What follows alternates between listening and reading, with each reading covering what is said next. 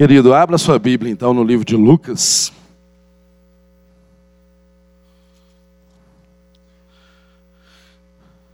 Capítulo de número 23. Lucas 23.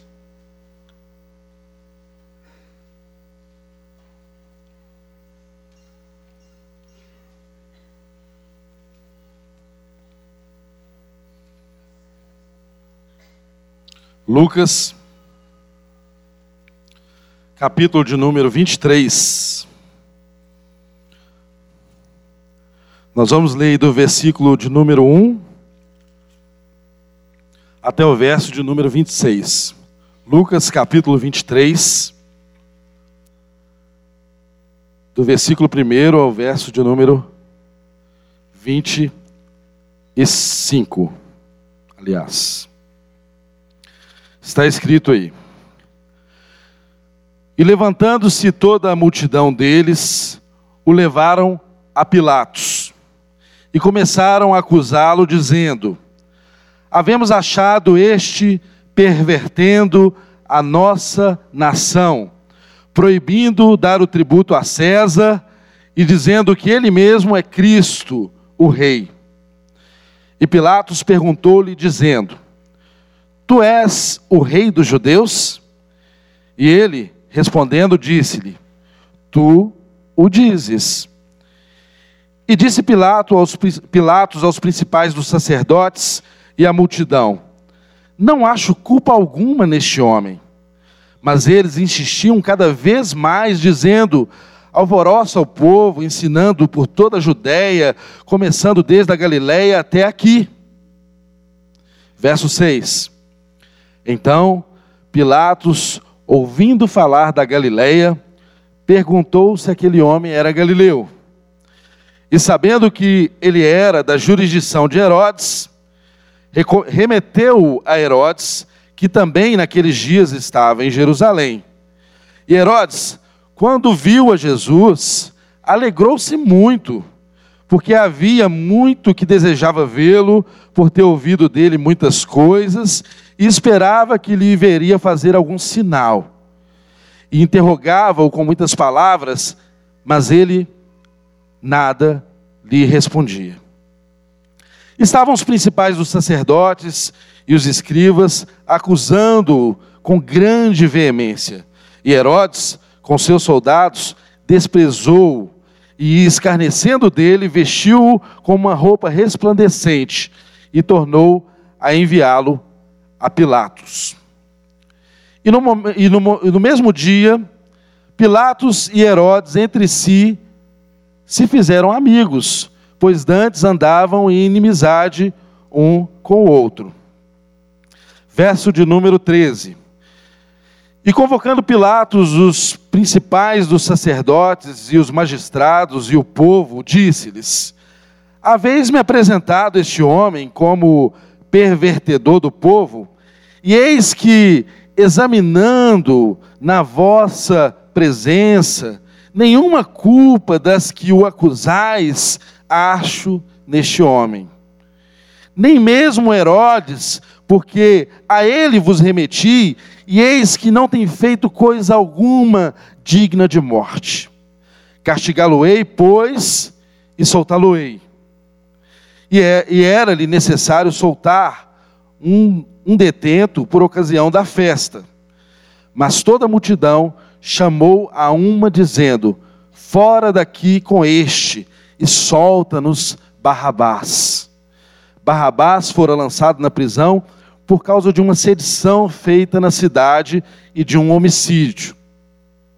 Falou, pois, outra vez Pilatos, querendo soltar a Jesus. Mas eles clamavam em contrário, dizendo: Crucifica-o crucifica-o. Então, ele pela terceira vez lhe disse: Mas que mal fez este? Não acho nele culpa alguma de morte. Castigá-lo-ei, pois, e saltá-lo-ei. Mas eles estavam com grandes gritos, pedindo que fosse crucificado. E os seus gritos e dos principais dos sacerdotes redobravam. Então Pilatos julgou que devia fazer o que eles pediam, e soltou-lhes o que fora lançado na prisão por uma sedição e homicídio, que era o que pediam, mas entregou Jesus à vontade deles. Senhor, nós nos curvamos diante da tua palavra, porque nós sabemos que ela é instrumento apto, adequado, para transformar as nossas vidas. Só a tua palavra pode nos transformar, Jesus.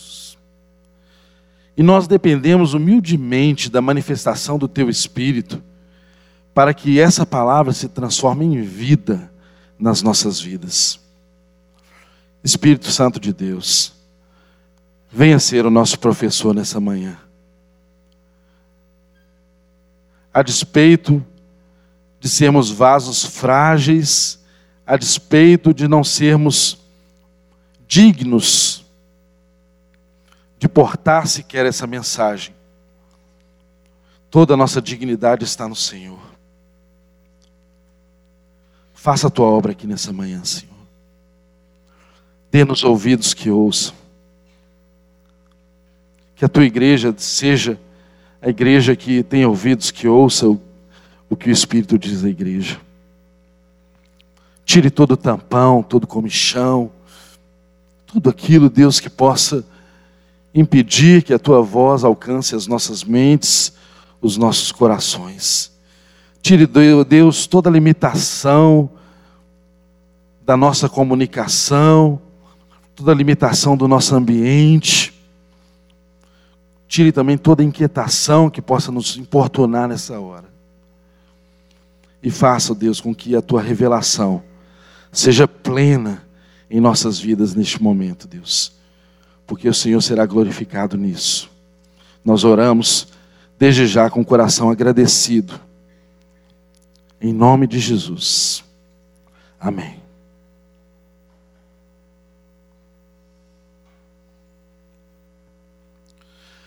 Queridos, estamos aqui nas últimas horas, nos últimos dias de Jesus aqui nessa terra como homem, como eu e você. E nós ouvimos na semana passada como que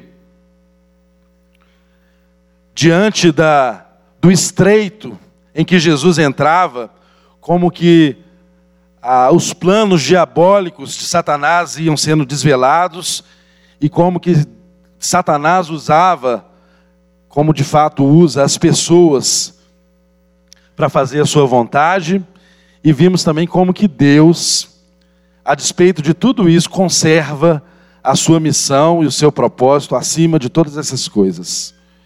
Nós vimos na semana passada, só para contextualizarmos, uma outra parte desse julgamento de Jesus que historicamente podemos dizer que é o maior e mais conhecido grotesco erro judiciário.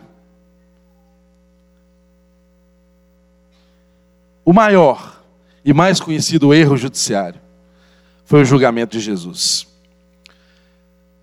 E nós podemos identificar várias coisas que aconteceram aqui, que não deveriam acontecer da forma como aconteceram, mas uma coisa nós temos que guardar na nossa mente e no coração: Deus trabalha em todas as coisas para cumprir o propósito dele. E o propósito de Deus é maior do que as nossas vidas. O propósito de Deus é maior do que qualquer instituição. O propósito de Deus é maior do que a religião. O propósito de Deus é maior do que o Estado. O propósito de Deus é maior do que as leis. O propósito de Deus é maior do que as nossas ambições pessoais. Então, há caminhos que parecem caminhos tortos aos nossos olhos, mas que Deus pega de toda essa tortuosidade e faz a vontade dele se cumprir. E depois, quando nós olhamos, depois de tudo pronto, perfeito e acabado, a gente olha e fala assim: ó, oh, e não é que estava escrito isso? Como que eu não percebi que era assim? Irmãos, tudo que aconteceu com Jesus estava predito muitos e muitos anos antes da sua morte, da sua crucificação. No entanto, meio que um véu, parece que encobriu o olhar e a percepção daqueles que se diziam doutores da lei, da lei, daqueles que tinham o bastião da religião, aqueles que diziam e falavam em nome de Deus. E o que a gente assiste aqui é uma cena histórica de um grande erro que conduz, que Deus faz ser conduzido a uma grande salvação. Sabe por quê?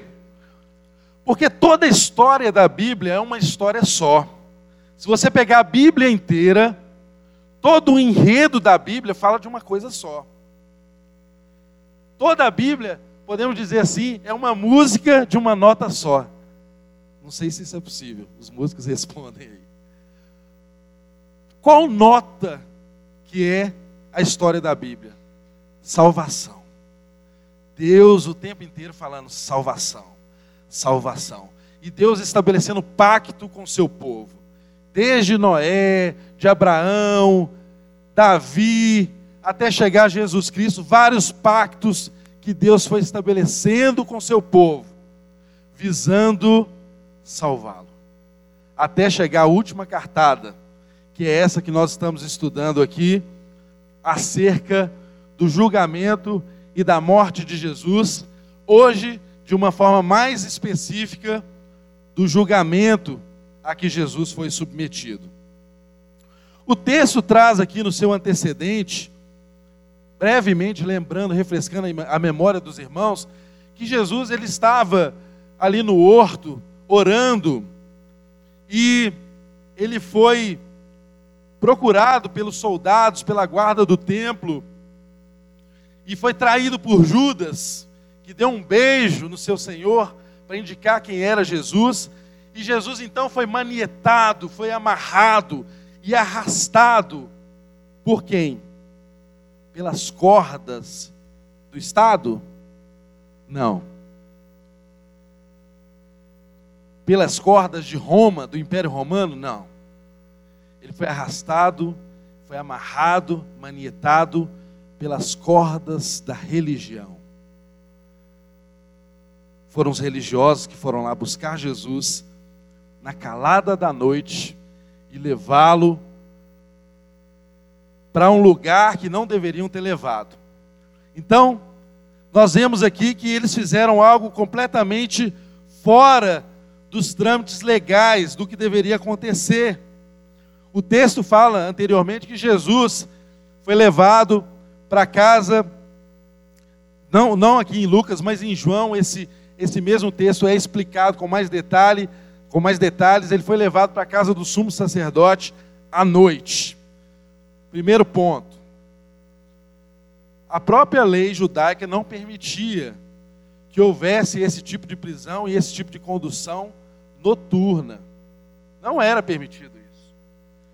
Jesus não tinha sobre ele nenhuma acusação formal podemos dizer nos dias de hoje, não existia nenhum mandado de prisão expedido contra a pessoa de Jesus. E ainda que houvesse, as leis nos dias de hoje trazem limitações, né? Para o cumprimento de um mandado. Gente, as leis, tanto judaicas quanto as leis romanas, naquela época já eram muito desenvolvidas, já eram já existia um código, já existia a, é, a forma de se fazer um julgamento, já existia direitos inerentes ao acusado, já existiam tribunais estabelecidos, e esses ritos deveriam ser obedecidos. E o que aconteceu com Jesus?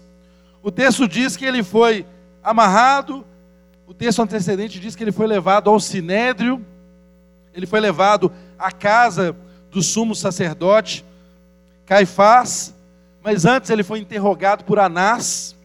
Irmãos, Anás, ele não era sumo sacerdote, ele não tinha autoridade para interrogar Jesus, para começar por aí. Anás, naquela ocasião, ele já tinha sido destituído do cargo dele de sumo sacerdote, mais ou menos no ano 15 depois de Cristo, ele foi destituído por Roma do cargo de sumo sacerdote. Quem ocupava aquele cargo naquela ocasião era Caifás, que era o genro dele. Então, a autoridade legítima para interrogar Jesus a despeito de ser à noite aquele interrogatório, que já não poderia ser, seria Caifás. Mas começa por Anás. Por que, que isso aconteceu? De um certo modo, os judeus atribuíam poder a Anás, porque na lei judaica, o sumo sacerdote era um cargo para a vida toda, era um cargo vitalício. Então, quando Roma depôs Anás, muitos dos judeus continuaram a atribuir a Anás o poder de sumo sacerdote. Mas, na verdade, quem era o sumo sacerdote era Caifás, não era Anás. Então, ilegalmente, eles interrogaram Jesus, é, zombaram de Jesus a noite inteira, expondo Jesus a situações desumanas, naquela ocasião em que Pedro o negou, que nós ouvimos aqui de uma forma muito bem exposta pelo nosso irmão Clério semana passada, aqui nesse culto. E o que aconteceu em seguida? O Sinédrio, ele começou a arranjar uma situação para condenar Jesus à morte. E eles atribuíam a Jesus o crime de blasfêmia, que Jesus se intitulava Deus. Ele dizia que ele era Deus, ele dizia que ele era o filho de Deus. Ora, isso nunca foi novidade para ninguém. O ensino de Jesus sempre foi um ensino autocentrado. Ele sempre falou que ele era um com o Pai. E ele ensinava a gente isso no templo. Ele ensinava isso o tempo inteiro. Ele falava que ele e o Pai eram um. Por que, que agora, na calada da noite, é que resolveram prender Jesus, amarrá-lo e levá-lo para um julgamento injusto, da forma como estava sendo feita? Várias motivações existiam naquele momento ali. E a gente aprende com esse sistema, porque nós, de uma certa forma, também estamos envolvidos em um sistema, até nos dias de hoje. Bom, quando levaram Jesus até os sumos sacerdotes eles planejaram fazer essa acusação formal contra Jesus de que ele era blasfemo. Eles encontraram um problema, eles se esbarraram num problema. Qual o problema que era esse? É que a região da Palestina estava dominada por Roma. E qualquer crime cuja pena fosse a morte existia em Roma como se fosse uma segunda instância revisional do julgamento. Então o sinédrio, ele não tinha o poder de por ele mesmo punir Jesus com a pena de morte, sem que essa condenação fosse revisada pelo Estado romano representado ali na pessoa de Pilatos. Só que diante das leis romanas, Jesus não havia cometido crime algum. O texto que nós lemos aqui, Pilatos, ao contrário, o tempo inteiro fala assim: Eu não vejo, eu não vejo nenhuma culpa nesse homem. Pilatos discerniu com muita perfeição que o sumo sacerdote, aquela tuba, estava morrendo de inveja de Jesus. Eles estavam com medo de Jesus tomar o poder que eles tinham. E aí então, eles precisavam ter uma estratégia diferente.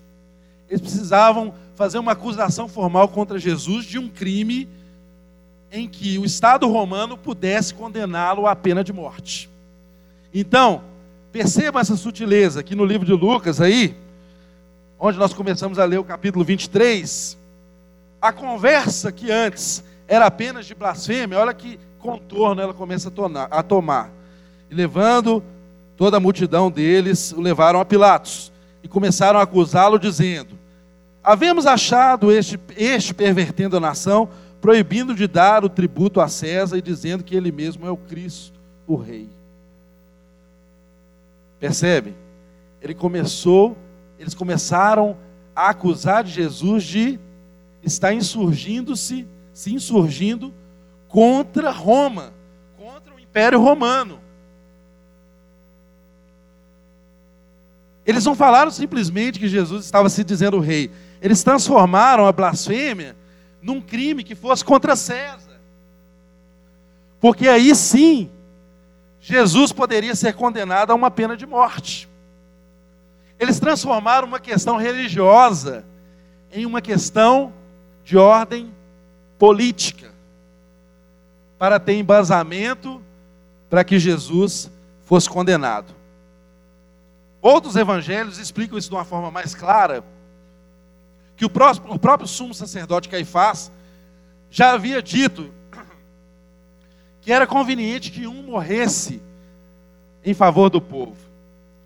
Qual que era o raciocínio lógico dele no Sinédrio?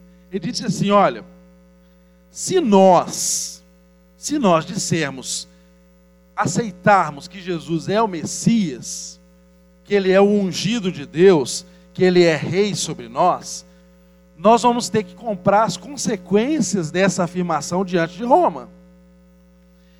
E dizer que Jesus é o nosso rei, é o nosso Messias, Roma vai nos estraçalhar, vai acabar conosco, vai nos fazer virar pó. Então o que é melhor a gente fazer? Olha a estratégia. Olha que, que diabo de estratégia.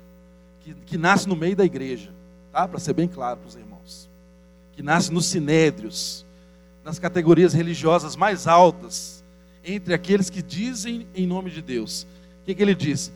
Então vamos fazer o seguinte: proposta dele façamos o seguinte: a gente entrega Jesus nas mãos de Roma. Vamos criar uma situação para que Roma julgue Jesus e Roma mate Jesus. Porque aí nós ficamos livres.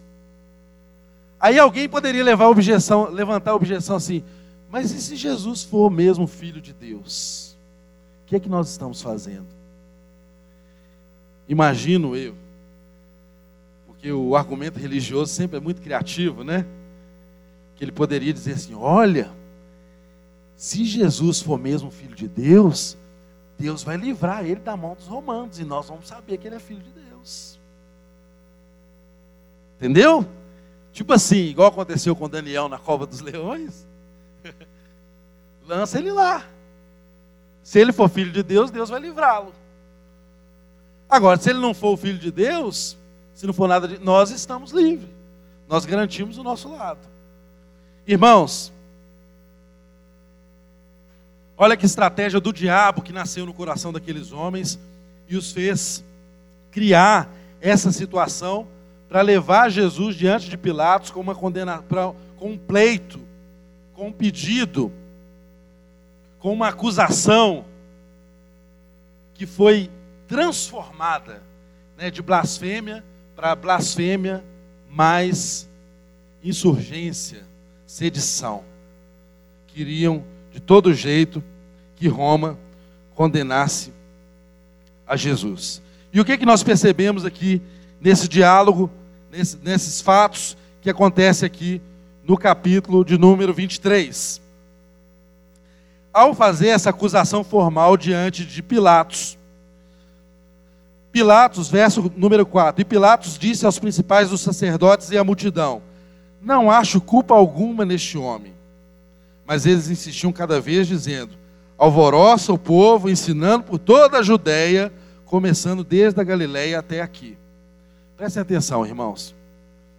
Primeiro, eles levaram a questão da insurgência para Pilatos. Esse povo religioso é tão ordinário que eles nem entraram na Fortaleza Antônia, eles ficaram lá de fora, porque estava aproximando a Páscoa, eles não queriam se contaminar, né? Ou seja, a gente pode matar uma pessoa, mas entrar num lugar para se contaminar de jeito nenhum, né? É o raciocínio lógico de uma religião caída, de uma religião de homens, não é?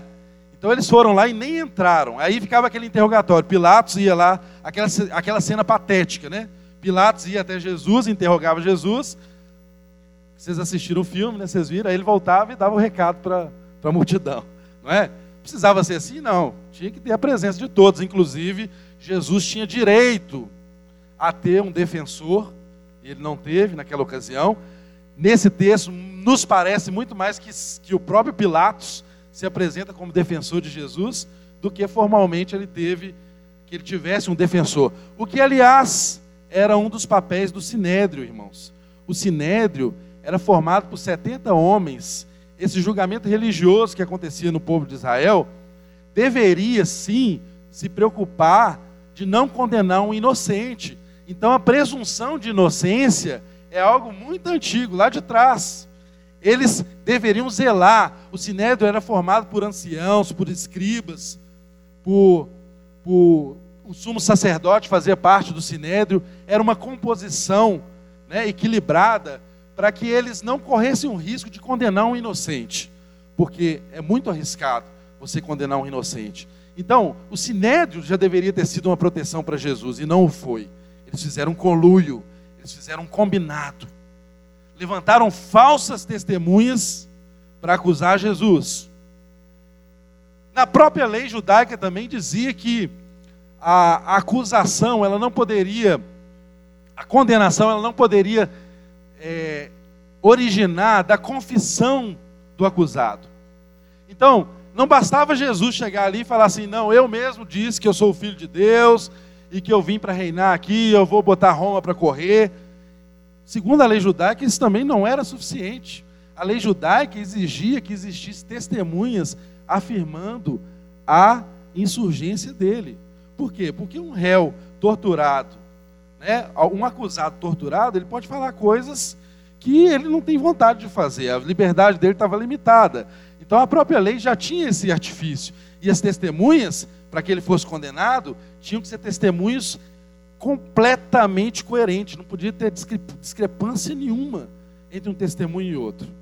Outro detalhe: o sinédrio, quando, fazia um julgamento, ele esperava passar um dia para que os julgadores pudessem repensar um voto, uma sentença que eles tivessem dado e, re, e re, revisar aquela condenação. E a gente percebe no texto que eles fazem tudo às pressas. Eles vão de madrugada prender Jesus, interrogam Jesus de madrugada. Quando é cedo, de manhã bem cedo, eles já estão na porta de Pilatos, exigindo que Jesus seja interrogado por Pilatos. Diz a história que os romanos não atendiam durante a noite. O julgamento romano também era aberto e durante o dia, e as autoridades romanas atendiam ali na Palestina só até o meio-dia. E é por volta das seis da manhã que eles estão aqui com Pilatos entregando Jesus. Ou seja, depois de fazer a lambança toda, né?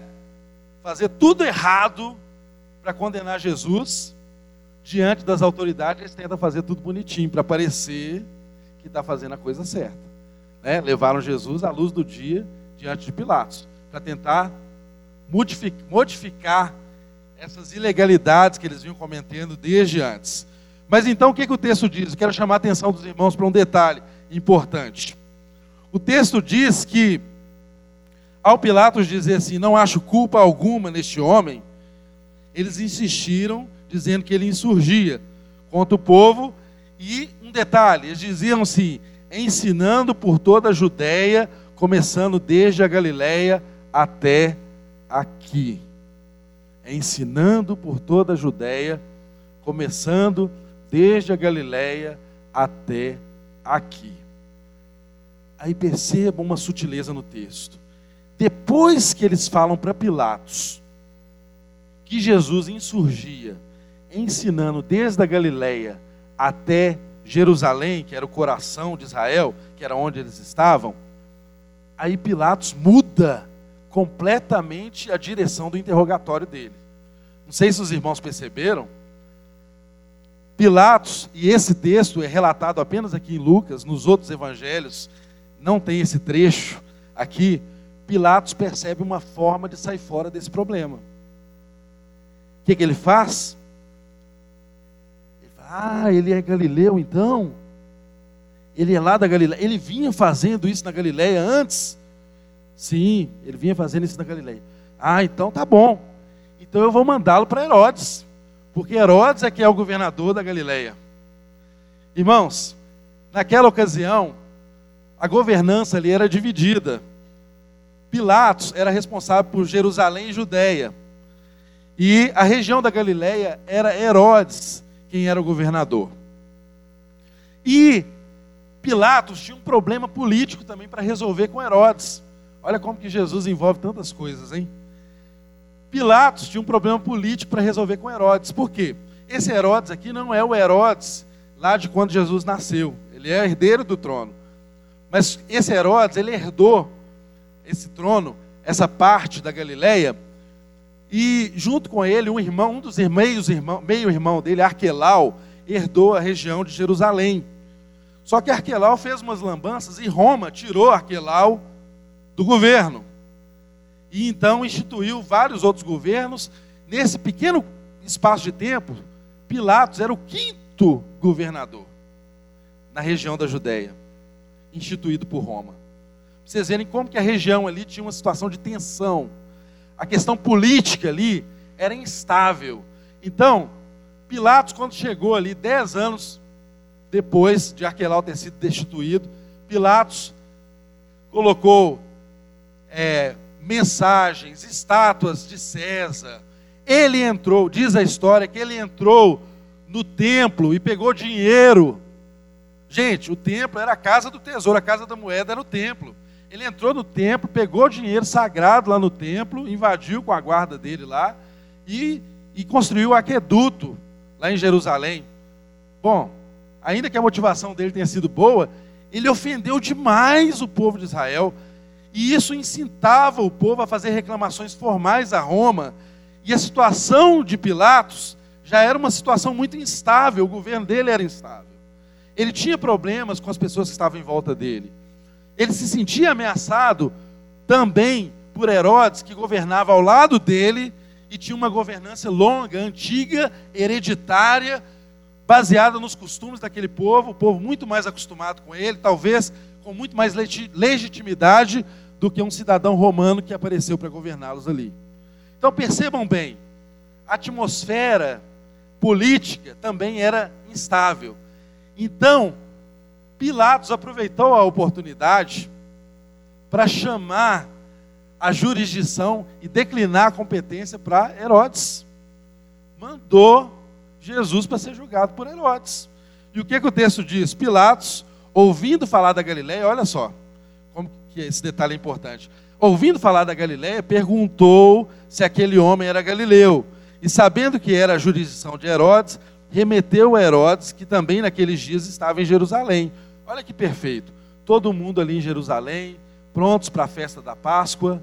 Então, juntou a fome com a vontade de comer, os judeus querendo crucificar Jesus antes do sábado, por, isso fizeram tudo às pressas.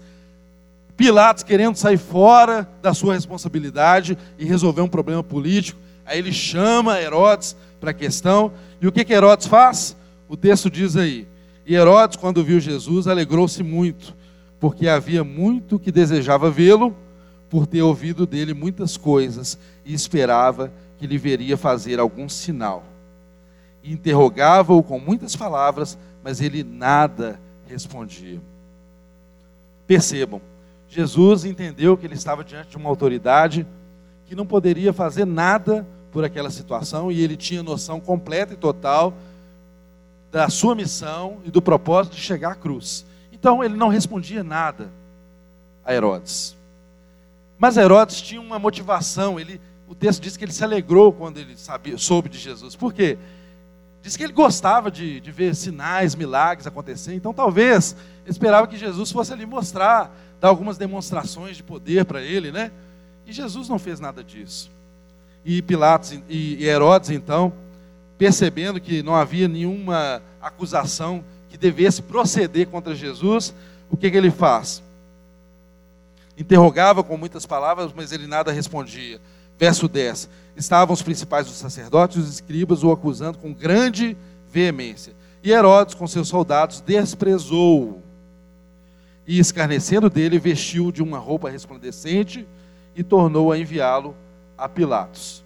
E, no mesmo dia, Pilatos e Herodes entre si se fizeram amigos pois dantes andavam em inimizade um com o outro. Então, olha só. Pilatos manda Jesus para Herodes. Herodes não encontra nenhuma razão para condenar Jesus, tal como Pilatos não havia encontrado. E Herodes então faz umas chacotazinhas lá com Jesus, põe uma roupa nele, os soldados zombam de Jesus e tal, e mandam Jesus de volta para Pilatos para Pilatos julgar. Então Jesus foi de um lado para o outro, de um lado para o outro. Mas o texto diz que o problema de inimizade deles resolveu. Eles se tornaram amigos. Então, prestem atenção no clima. Jesus sendo usado para resolver um problema político entre eles. Jesus sendo usado para resolver um problema político entre os governadores daquela localidade. Por quê? Ao Pilatos enviar Jesus para ser julgado por Herodes, o que, que Herodes pensou?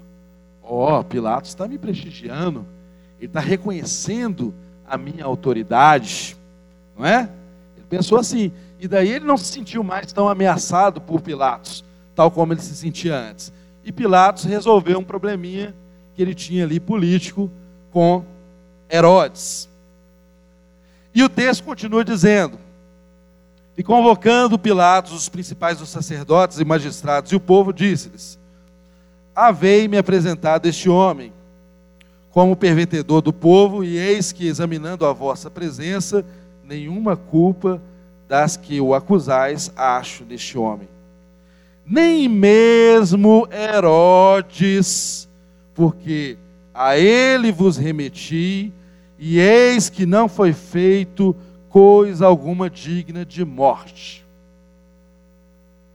Então, meus irmãos, aliás, ele não era irmãos dele, né? Então, povo judeu, eu vou castigar esse homem e depois eu solto ele. Eu vou castigar e soltá-lo. E aí ele lembrou também que tinha uma outra situação importante. Olha o esforço de Pilatos era uma época em que era necessário soltar um detento por ocasião da festa da Páscoa.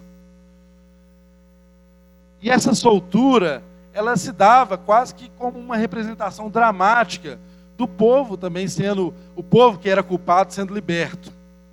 E ele então falou assim: Ah, já sei o que eu vou fazer. Porque na cabeça de Pilatos, ele tinha certeza que Barrabás era alguém que oferecia muito mais perigo que Jesus. Para ele. Porque Barrabás era um homicida e alguém que tinha insurgido contra Roma. Ele já tinha sido condenado. Então, a periculosidade de Barrabás, aos olhos de Pilatos, era incomparável com a de Jesus.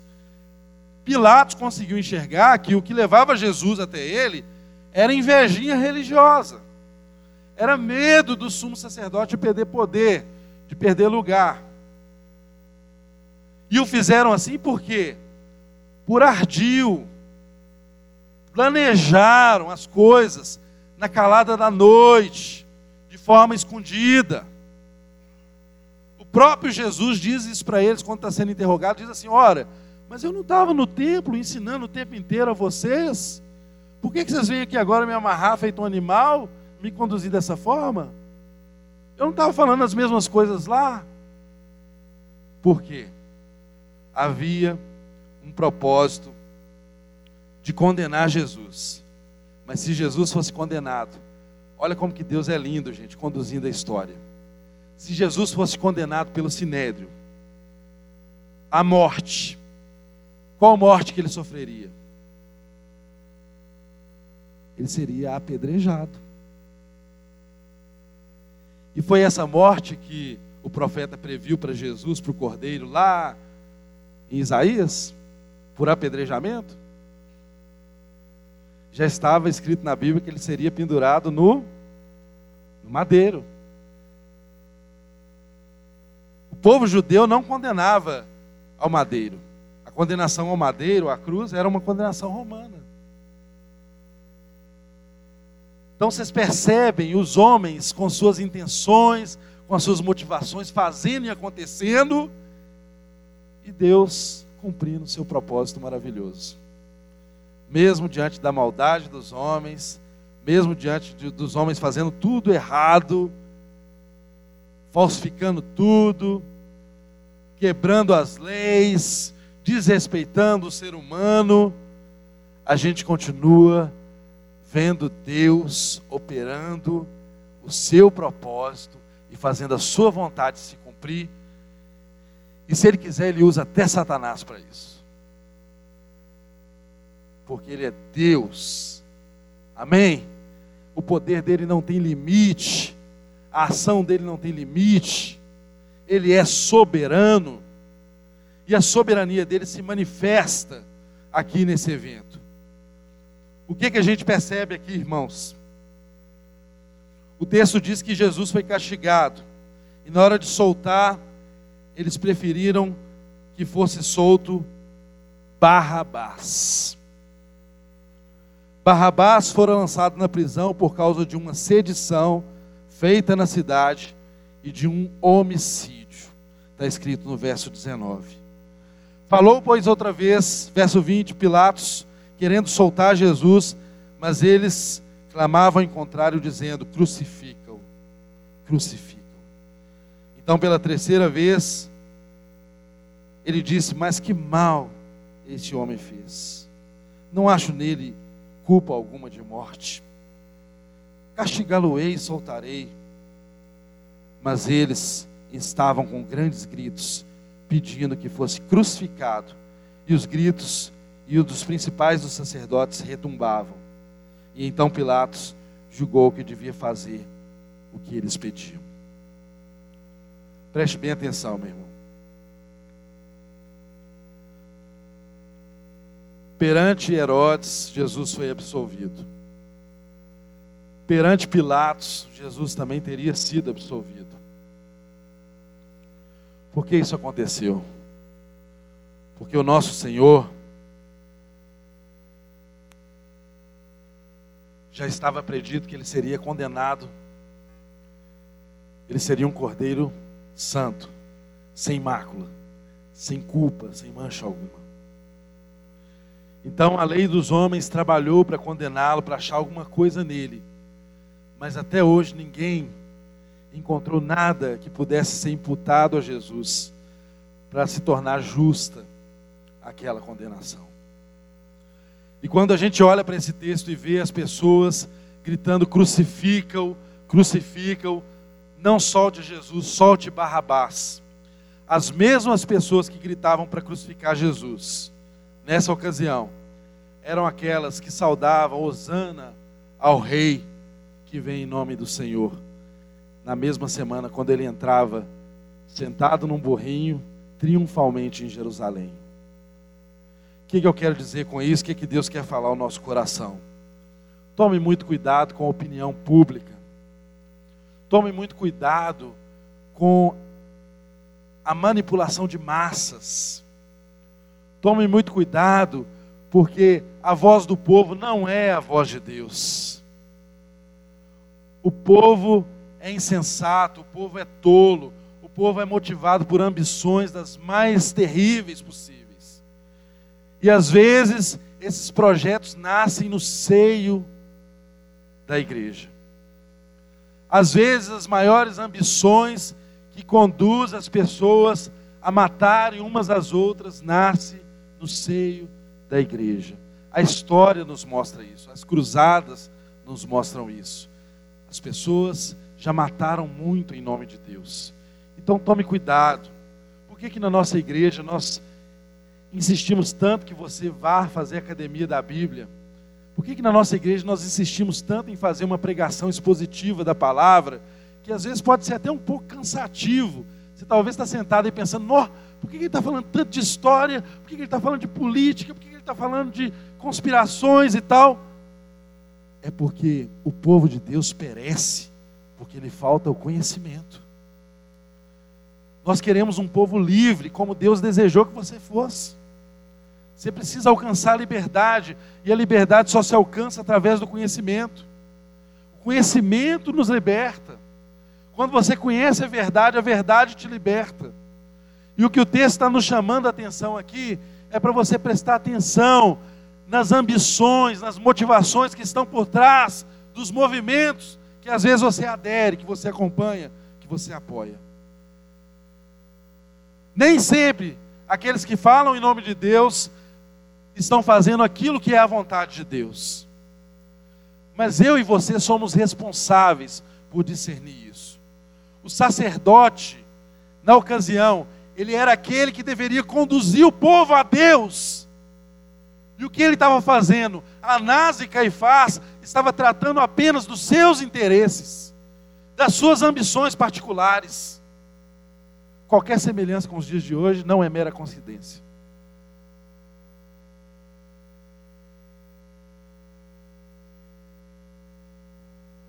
Eu e você somos chamados a discernir isso. E sabe por quê? Porque hoje não existe mais um sumo sacerdote que intercede por você.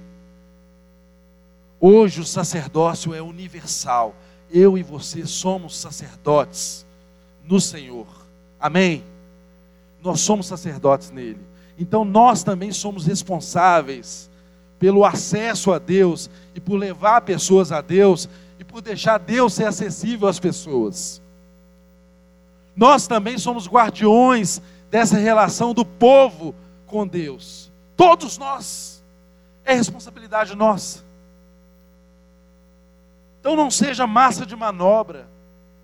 Não seja manipulado por ninguém. Discirna os propósitos que são de Deus daqueles propósitos que são pessoais, travestidos de coisas de Deus.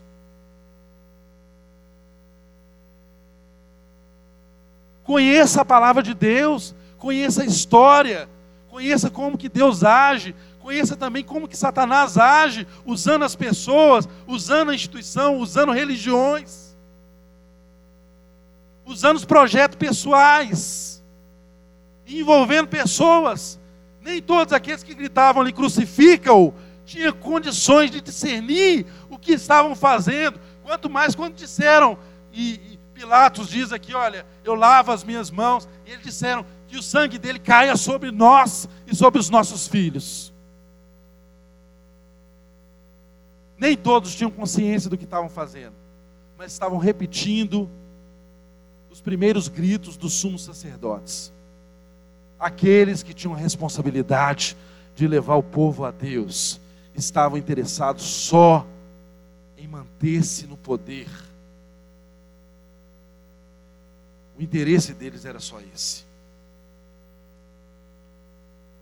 Pilatos, que deveria ser um governador responsável e assumir para si a responsabilidade como governador romano e falar: olha, nesse homem não tem culpa alguma, ele não vai ser morto por Roma. Ele lavou as mãos, ele foi omisso. Ele também agiu errado.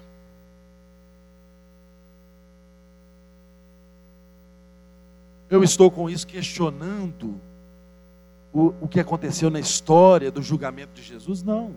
Eu sei que tudo isso é propósito de Deus, mas isso é ensino para nós, meus irmãos. Isso é ensino para nós. Preste bem atenção como você conduz a sua vida, porque essa prática continua sendo recorrente.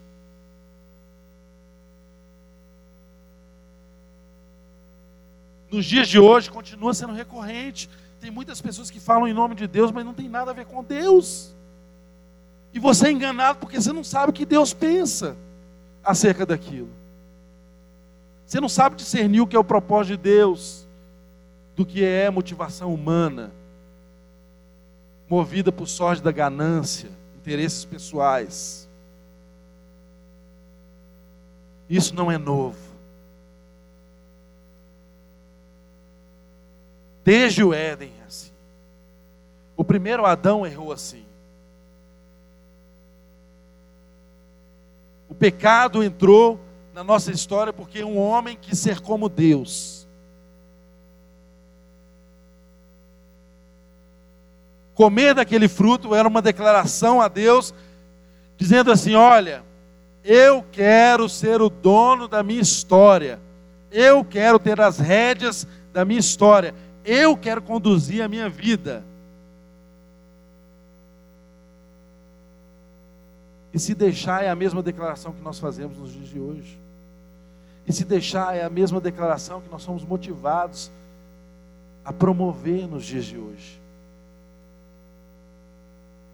A despeito das ilegalidades, de tudo que aconteceu de errado, a gente aprende que o coração do homem continua sendo um coração ambicioso, continua sendo um coração ganancioso.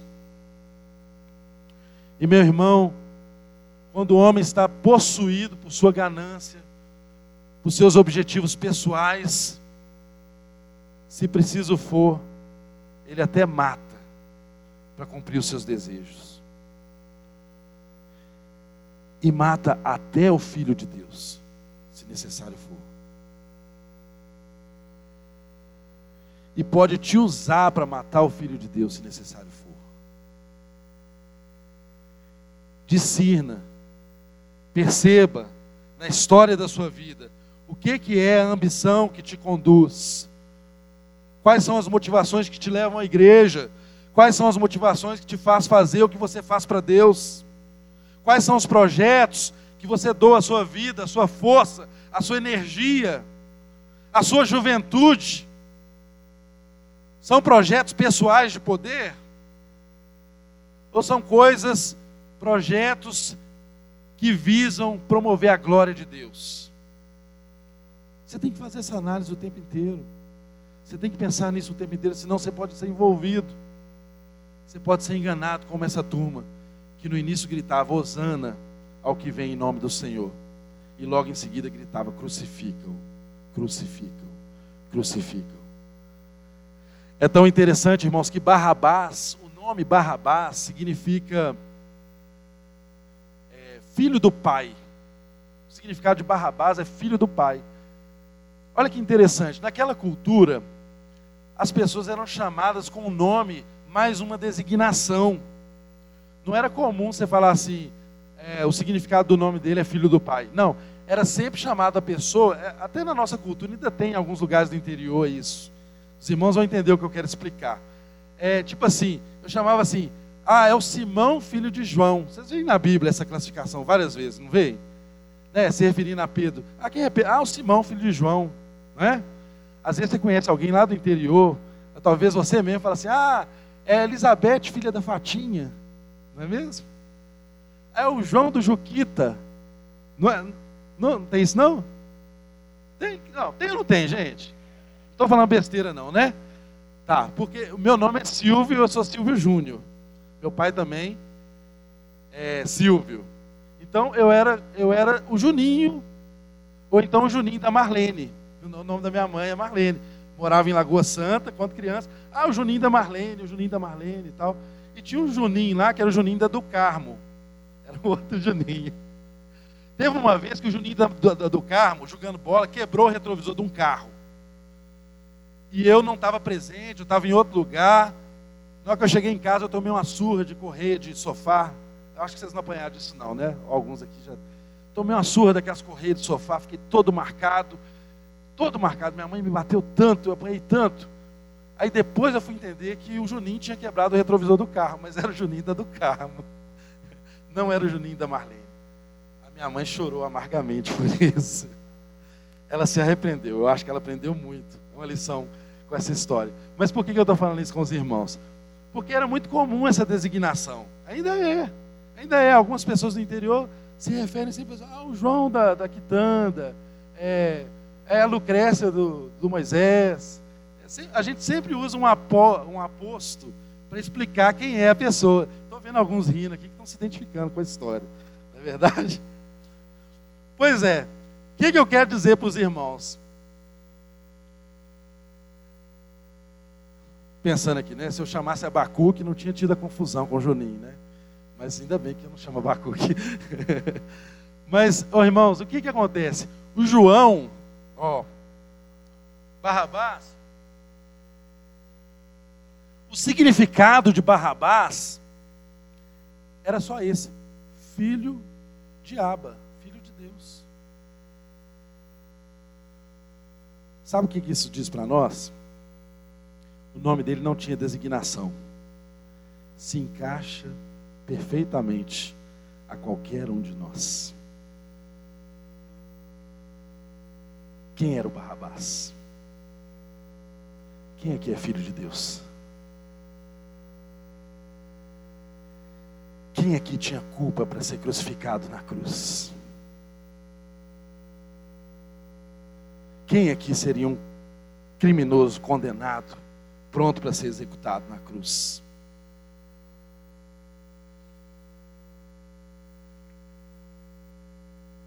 Quem aqui seria um Barrabás? Eu e você. O que, que Jesus fez? Ele fez essa troca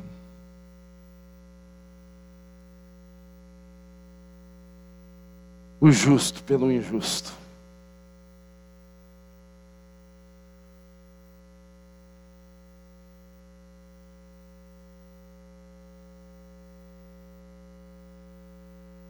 Ele depositou todos os créditos que ele tinha na nossa conta.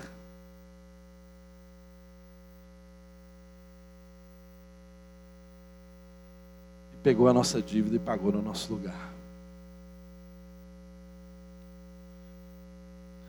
Se você sair daqui nessa manhã com a, a compreensão clara de que ninguém na história pode tirar esse feito consumado de Jesus na minha vida e na sua, já está bom demais.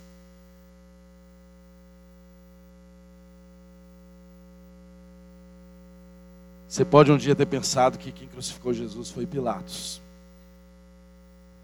Você pode um dia ter pensado que quem crucificou Jesus foram os judeus que gritaram: crucifica-o. Você pode um dia ter pensado que foram ambições pessoais dos sumos sacerdotes ou políticas que crucificaram Jesus.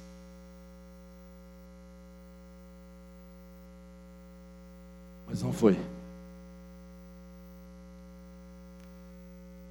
Fomos, fomos nós, eu e você, que deveríamos estar lá.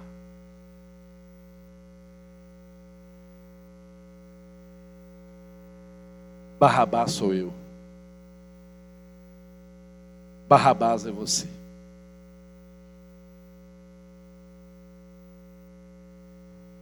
Amém.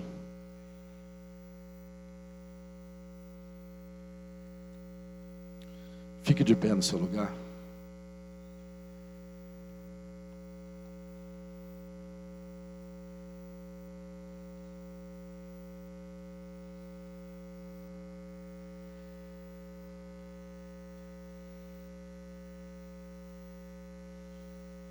Vamos fazer uma oração.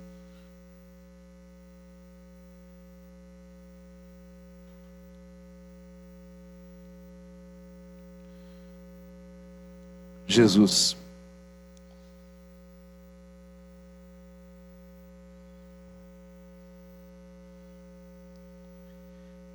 Eu deveria ter sido açoitado. Eu deveria ter sido condenado e pendurado no madeiro.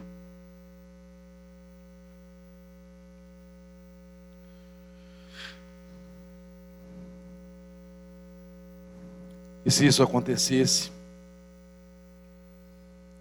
a justiça estaria se estabelecendo. Porque eu sou pecador.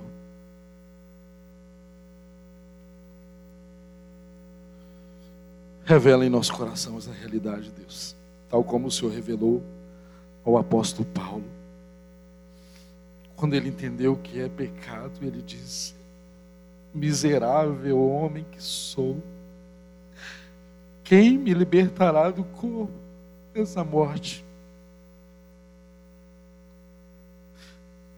Graças a Deus por Cristo Jesus.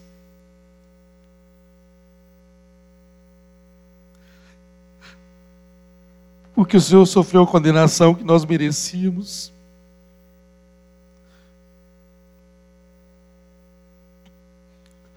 Castigo que nos traz a paz estava sobre o Senhor e por suas pisaduras nós fomos sarados.